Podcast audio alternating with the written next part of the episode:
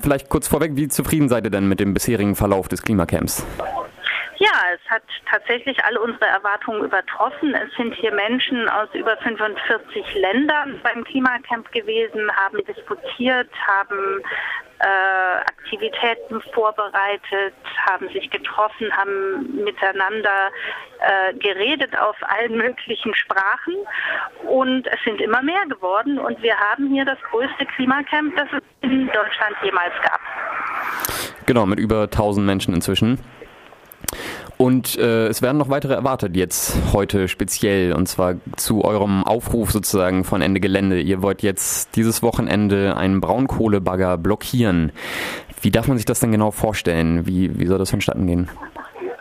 Also äh, im Verlauf der Nacht von Freitag auf Samstag oder am frühen Morgen des Samstag äh, werden 1000 Menschen oder mehr sich in Richtung Tagebau auf den Weg machen, werden in den Tagebau hineingehen und werden sich vor die Bagger oder auf die Bagger setzen, äh, möglicherweise nicht nur auf einen, und dort den Tagebau zum Stillstand bringen dieser Bagger ist ja enorm riesig, wenn man jetzt die Bilder sieht und dann vor allem im Vergleich zu den kleinen Menschen auf den Plakaten.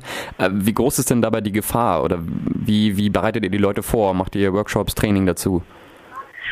Äh, natürlich ist das kein Kinderspielplatz und auch kein Spaziergang. Also alle äh, sind dazu angehalten, sich gut vorzubereiten, sich die Gesundheitsinformationen auf der Website gut durchzulesen. Es gibt Aktionstrainings. Äh, wir haben natürlich auch äh, Sanis dabei, die sich um die Gesundheit der Leute kümmern.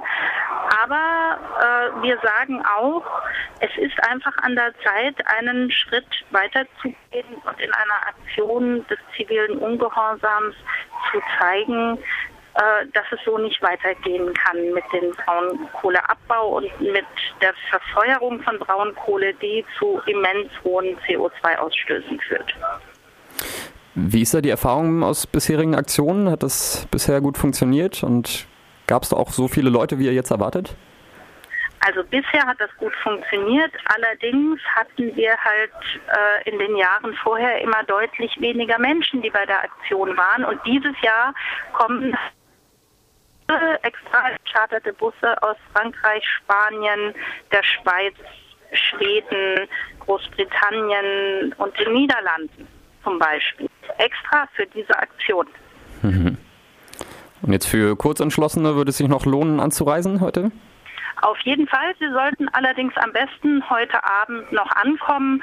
Es wird morgen auch noch die Möglichkeit geben, an einer Demonstration teilzunehmen, die am Rande des Tagebaus entlang führt äh, und vielleicht auch noch die Möglichkeit im Nachhinein noch mit in den Tagebau zu gelangen. Aber da es natürlich auch den Versuch geben wird, das zu verhindern, kann ich dafür nichts garantieren. Also heute ankommen ist auf jeden Fall besser als morgen ankommen. Ihr rechnet wahrscheinlich mit einem riesigen Polizeiaufgebot. Es wird ein großes Polizeiaufgebot geben, ja. Und ihr versucht aber, äh, also wie ihr geschrieben habt, mit den Körpern zu blockieren und zu besetzen, dabei keine Infrastruktur zu zerstören oder zu beschädigen.